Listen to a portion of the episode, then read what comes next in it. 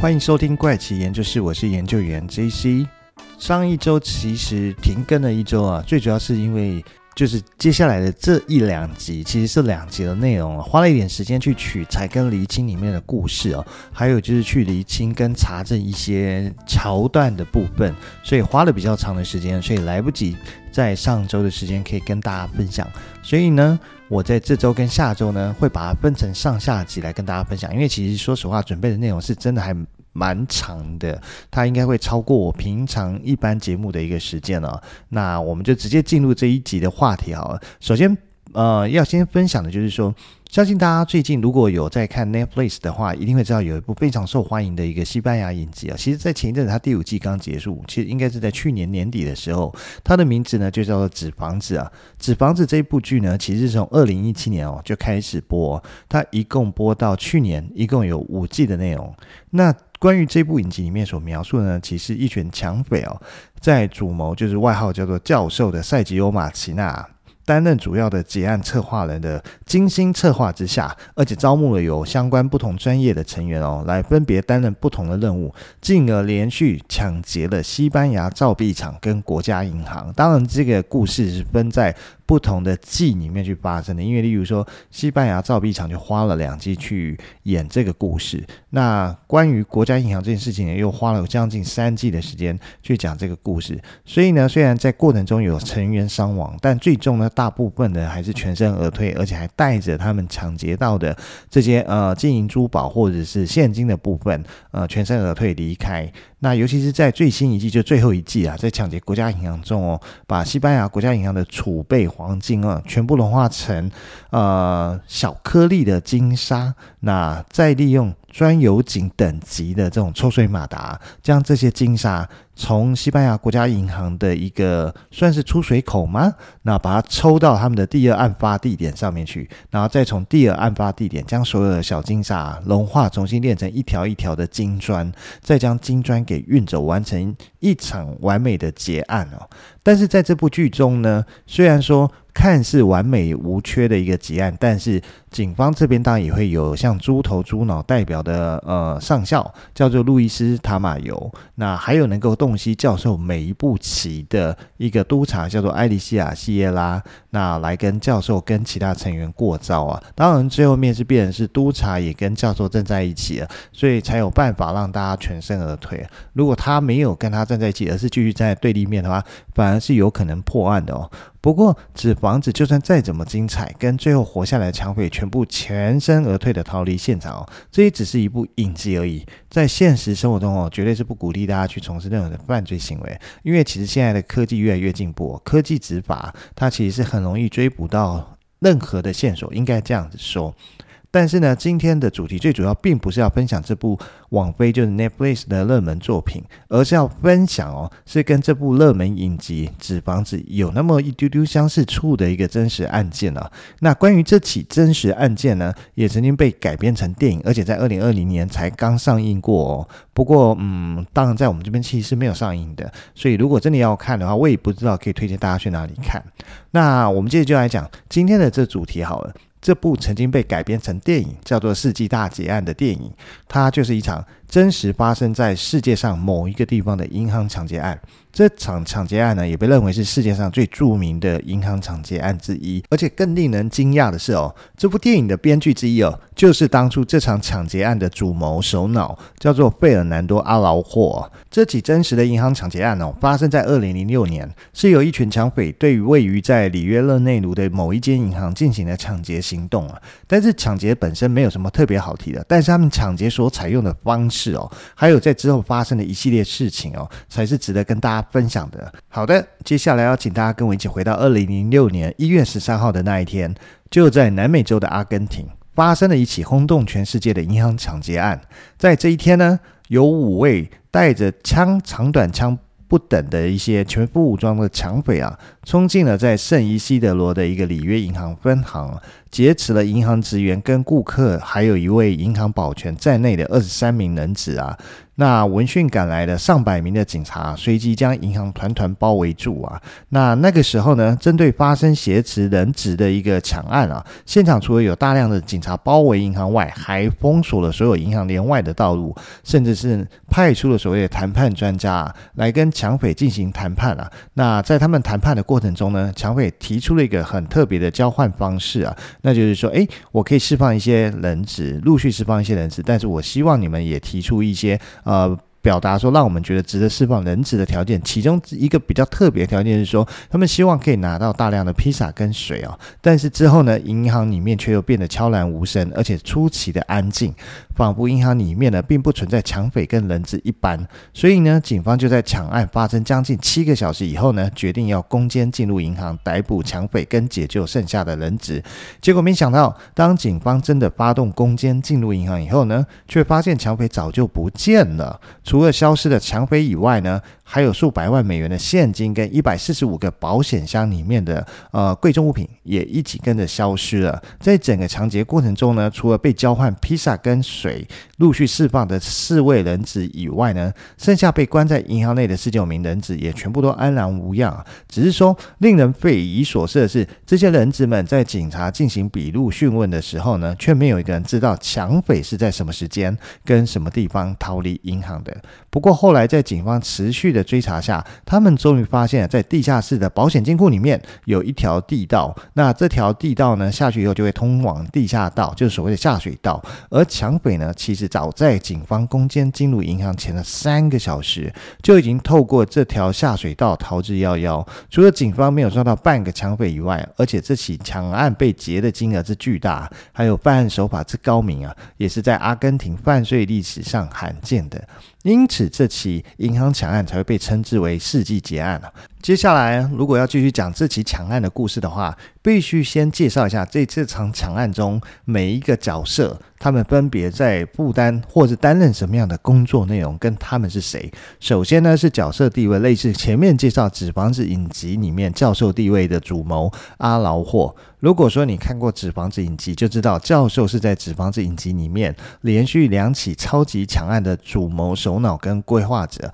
而这位在世纪大劫案中扮演主谋首脑的阿劳霍呢，在现实生活中其实是一名自由艺术家。在《世纪大劫案》电影中扮演阿劳霍的演员呢，在电影中出现的片段几乎都是手持着大麻烟啊。但是在真实世界里面的阿劳霍真的是这样呢？其实也跟电影差不多，他几乎是大麻烟不离手，他甚至是。自己种植大麻供自己食用啊，但在这边还是要提醒各位听众，在我们的社会中，持有与吸食大麻都是属于犯罪行为，请勿尝试啊。不过除了大麻烟以外呢，其实阿劳霍是一个低物欲者，他平常的生活很简单，吃的也很简单，穿的也很简单。如果用现在社会的角度来看，阿劳霍没有房，没有什么存款，只有一辆不知道是几手的小车，那阿劳霍就是所谓的 underdog，翻成中文就是卤蛇啊。不过，身为自由艺术家的他，赖以为生的并不是创作艺术品，而是靠着教武术来换取报酬度日啊。因为现实生活中他很喜欢东方哲学，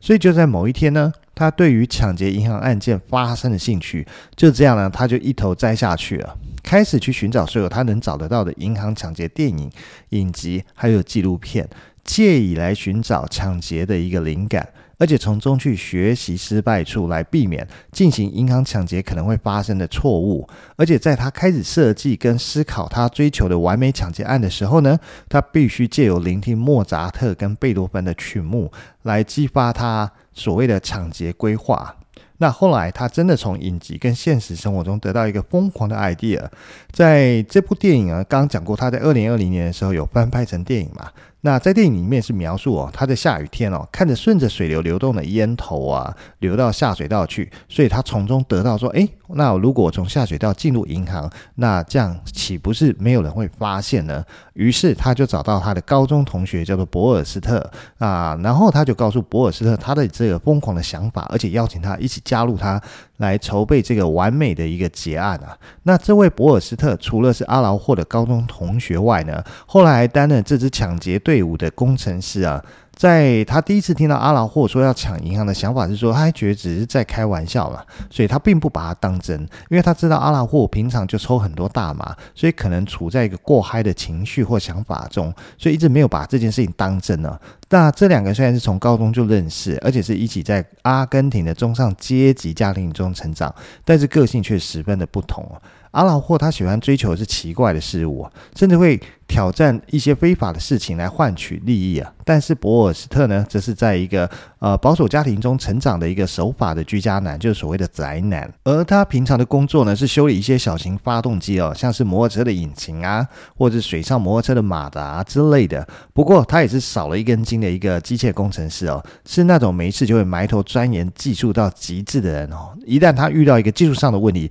他怎么样都要解决它。不管要花多少的时间跟精力啊，所以当阿劳霍想到要抢劫银行的时候，他才会找上这位有机械工程专业的高中同学哦。只是当时的博尔斯特并没有把他当真哦。除了博尔斯特的个性谨慎以外哦，他其实并不想参与所谓的犯罪行为，因为他知道说要抢劫银行并不是一件容易完成的事情。但是呢，就是因为这个但是，就是但是他也讨厌银行。为什么他讨厌银行？因为他看到他的父亲跟祖父在银行的介绍中。投资的损失了不少的积蓄啊，所以博尔斯特说着说：“诶，我看着父亲辛苦工作一辈子，却看到银行是抢走他的钱，而不是帮助他，呃，善于应用他的储蓄去帮助他能够累积更多的财富啊。所以呢，他觉得说应该是由他去呃银行把这些钱给拿回来。所以如果阿劳霍可以向他保证哦，他的抢劫案件不会涉及暴力对待人质，甚至他们不会携带武器进入银行的话。”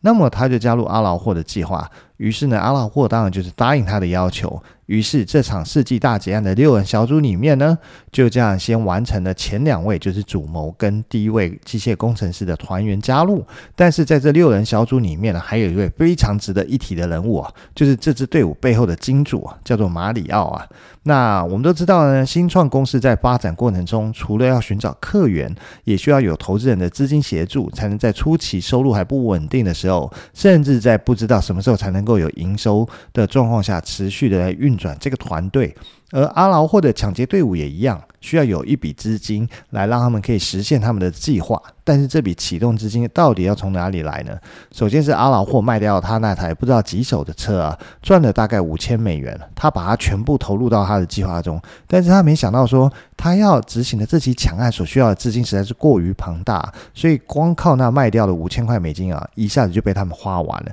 那他们的资金马上就出现了断裂，他们需要有一位愿意投资他们计划的。投资者啊，所以呢，他们透过他们团队里面绰号叫做“医生”的呃队员介绍认识了一位乌拉圭著名的小偷，这位小偷就叫马里奥。马里奥除了手头宽裕以外呢，还具备偷窃的专业知识，而且他早在二十世纪的九零年代跟二十一世纪的前十年哦，身材苗条的，马里奥还曾经为了抢劫公寓哦，他是可以爬上不知道几层楼去，呃，他的一个目标公寓里面去窃盗，所以他也曾经是布宜诺斯艾利斯著名的蜘蛛人。不过，这位蜘蛛人不是打击罪犯，而是从事犯罪的行为。当阿劳霍把他的计划告诉马里奥的时候，本来马里奥都已经打算要计划要退休了，因为他那时候已经过得很舒适的生活，已经偷够多的财富了。但是呢，一旦成为小偷，永远都是小偷，因为他说呢。犯罪所带给他的感觉实在是太过 sweet，就是太甜蜜了，因此他无法对此不动心啊。所以呢，为了这个计划，他决定呢投资这个团队大概十万美元的金额哦。这个听起来好像是天使投资人在投资初期新创团队的感觉啊。那获得投资的阿劳霍团队呢，很快就解决原本卡在资金上面的这些关卡。而且呢，就像开了外挂般的打怪啊！那阿劳霍就在善用这笔资金以后呢，很快就解决了前期准备工作的各项项目啊。讲到这，你应该也发现哦，我只介绍了三位成员，但是我前面明明讲有六位成员，而且甚至提到说，其实这位马里奥是透过其中一位成员叫做医生，外号叫医生的成员所介绍的。那至于另外三位成员到底是谁呢？其实并不是嗯想打混不介绍，而是说他们在这个团队里面其实不像这三位这么重要啦。这三位真的是所谓核心骨干班的成员。不过呢，我觉得还是简单介绍一下另外三位抢案的成员，毕竟他们都参与了这个世上最著名之一的银行抢劫案吧。首先呢，我先来介绍最早被抓的，也其实就是因为他啊，才会害其他另外五位被抓的。他叫做德拉托雷啊。那要不是因为他呢，这起世纪大劫案哦，可能不会那么早被侦破，甚至是可能不会被侦破。所以呢，形容他是带赛的那一位，一点都不为过。至于他是怎么样被抓，跟怎么样被发现呢？这个留到之后介绍。到整个抢案过程再来跟大家分享。不过首先呢，跟大家介绍一下他在团队里面的工作呢，主要负责什么？其实很单纯，就是在街上把风，还有开车接应，从大家呃银行逃出来以后，能够呃成功脱离现场的工作。所以其实他的工作呢，你说不是很重要也没错，但是说他不重要吗？又不太对。所以似乎是有那么一点点的重要性啊。那接下来下一位呢，叫做安东尼奥啊。他跟另外一位叫做拉托尔是负责去破坏银行的保险箱啊，窃取里面的财物啊。那安东尼奥呢，却在后来抢案发生后的两年，因为一场车祸而去世哦。所以以上呢，这六位就是整个抢案团队的所有成员。那接下来呢，我们就来聊聊到底是怎么开始这起银行的抢案哦。基本上呢，我们人类本来就是一种群聚的一种生物啦，所以很少我们人类可以有呃离群所居的，但是还是有。绝对还是有这样的，只是说呢，在大部分的人都是在这种群体生活中啊。那群体生活中呢，自然就会衍生出一些组织跟规则来让群体遵守嘛。那一个群体也能够因此而茁壮成长。那所以就会需要大家有个相同的目标，才能朝着这个目标前进，也才能够把大家紧紧的绑在一起。而这个银行抢匪的团队组成呢，也是一样的道理，因为他们都有一个相同目标，就是他们想要拿下瞄准的银行里面的现金跟保险箱里面所储存的财物啊，所以我们就来看看这些抢匪们是怎么去制定一个轰动全世界的一个银行抢劫的计划吧。其实呢，在最一开始的时候，这支团队很单纯的只是想着如何去偷银行而已，就这么简单。而阿拉霍多年的计划都是想着说，我要怎么样神不知鬼不觉的进入银行来进行窃盗就好。所以呢，一直到了最后，让他想到说，诶。原来我可以利用下水道，因为阿根廷的布宜诺斯艾利斯的郊区呢，就布满了许多巨大的潮汐下水道。这些下水道在马路下面延伸，直到汇入河流。所以阿劳霍觉得说，他要做的一件事情，就是要找到一条会经过银行金库位置的下水道。然后这条下水道还可以带他到他想去的河岸附近，所以就在准备行动前的几个月的时间呢，他们的团队的机械工程师啊，博尔斯特每天晚上就会开车来到秘鲁海滩啊，把车停在这边巨大的一个下水道汇入拉布拉他河的附近。他会在每天晚上的九点半的左右呢，就溜进去下水道，在这个像迷宫一般的下水道网路里面前进哦。那大概需要徒步半个小时左右的时间，才会到达目标银行附近的一个地点，就是一个位于在街上，就是马路上一个人孔盖的下方的一个位置。对于说博尔斯特这样的一个技术宅工程师而言哦，遇到问题就是解决问题，像前面就有提到嘛，所以举例说明一下，从下水道到银行的呃，他们想要开挖的这个位置哦，到底适合多少角度去进行？那关于这个角度呢，哪怕只是差了一点点哦，你在挖了一个礼拜以后呢，可能就会发现说，诶，你可能根本就挖错，你挖进隔壁住家的地下室去了。所以要怎么样做才能避免发生这样的问题呢？所以这个时候，机械工程师就发挥他的专业哦，在事前利用数学不断的演算，希望将可能发生的误差降到最低最低。而博尔斯特也知道。如果它有三角形两边的长度，它就能计算出准确的一个角度，从马路到下水道的垂直距离，以及下水道到达河岸外墙的水平距离啊。第一次呢，它测量结果是很容易就完成，所以在第一天晚上呢，他骑着脚踏车来到对岸边哦，他发现了一个排水沟，于是他透过这个排水沟哦，给了一根绳子啊，那绑了一根绳子啊，其实不是给了一根绳子，绑了一根绳子，而且利用水流，去看这个绳子流的一个方向，那他在这个绳子另外一端呢，绑上了一个重物啊，所以当他在运河的地板上敲击碰撞发出声响的时候。博尔斯特就知道他需要的三角形的一个高度，那计算水平距离就比较麻烦了。但是呢，博尔斯特有一个主意哦，他就是在马路上的这个冷孔盖开始往着他要挖往银行金库上方的这个位置哦，那来进行所谓的测量，他会从这边测量到银行的墙壁面的大概的位置，但他。知道说他不可以在大白天那用卷尺来测量这个距离嘛，因为他一定会引起路人的怀疑。于是呢，他测量了脚踏车轮胎的轮径，然后在一天的深夜，他尽可能的不让人引起注意的情况下，他将脚踏车从人孔盖的位置那迁到了银行的墙壁的位置去。那透过观察轮胎运动时来计算每一次完整的旋转，发现它的旋转次数是高达三十七点五次。大概就是五十六点三八公尺的一个距离啊，那博尔斯特就依据了这个进行了所谓的计算，那最终他就得到，诶，如果他要挖一个这样的一个地下隧道的角度，应该是六十九度，可以帮助他正确的进入银行金库啊，就是存放这些保险箱的金库的位置。所以到此为止呢，他们已经解决了要从哪里开始挖隧道。要从什么样的角度跟挖多长的距离？接下来呢，就是等他们进入银行金库后，到底要做什么跟怎么做呢？于是呢，他们就想到说，如果他们有一个机会可以进行练习的话，计划成功的几率就会高上很多。于是阿老霍就前往附近的里约银行的另外一家分行，在那边呢租了一个保险箱。但是呢，他却在租保险箱的时候偷偷记下了保险箱的一个制造厂商的品牌，然后他就找到这个制造厂商，他跟他买了一些保险箱回来练习。但是呢，他们买了保险箱回来以后，博尔斯特发现。不管他用哪一种方式来打开保险箱，他都必须迅速、有效而且安静，以免让银行里面的任何人发现有人正在闯入金库，而且试图打开保险箱啊。所以他们必须要首先排除使用炸药这件事情，因为炸药爆炸所发生的一个震动跟声声响实在是太大，可能不只是银行里面的人只会发现，甚至是包围银行的警察也会发现。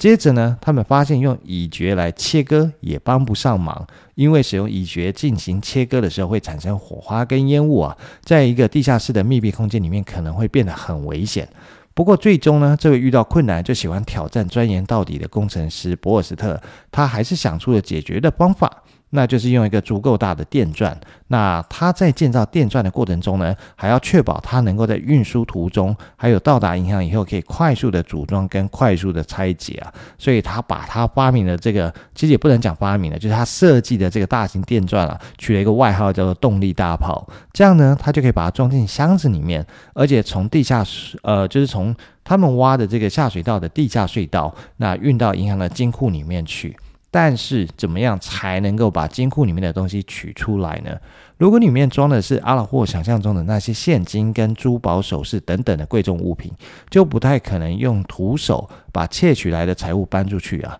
那不过呢，用船载似乎是可行。具体来说，应该是用充气橡皮艇来做。但是呢，下水道里面的运河的水位很浅，一个载满人和钱还有财物的橡皮艇可能会沉到河底而动弹不得。但是这个对机械工程师博尔斯特而言，它也不是一个问题。他只需要建造一个水坝来提高水的深度，他就可以解决这件事情。于是他就用木头在他的工作坊里面设计了一个水坝，那再把它拆解开来，过几个晚上就可以在运河里面组装好。而这个案件的每一个可能的关键点上呢，阿老霍都会在想象说他可能会碰到什么问题，他开始会想。如果警察发现他们正在从马路下面的下水道逃走，那可能会发生什么事情？他很自然的想到，警察就认为抢匪会从运河的终点站，也就是汇入河的那一端那里出去。所以呢，他尽可能必须要有更多的优势。一个更好的办法就是我还有另外一条逃离路线，所以他选择了一条进入黑暗恶臭的运河。这样子的话，他们就可以在城里的任何地方出现。当紧张的人质事件呢，占据不到两公里外的整个警察队伍时，他们只需要把一辆货车停在某一个下水道的人孔盖上，让司机耐心的等待他们从这个人孔盖里面爬出来就好。这样子就可以神不知鬼不觉的消失在布宜诺斯艾利斯的大街小巷当中。于是呢，看似完美的一份银行抢劫计划就这么完成了。那这一集的时间其实讲的有一点长。那时间也差不多了。至于他们是怎么开始跟经历这个抢劫的过程，还有事后到底是为什么被发现跟被逮捕的呢？我们就留到下集再来跟大家分享喽。那这集就先到这边了，我们下集再见了，拜拜。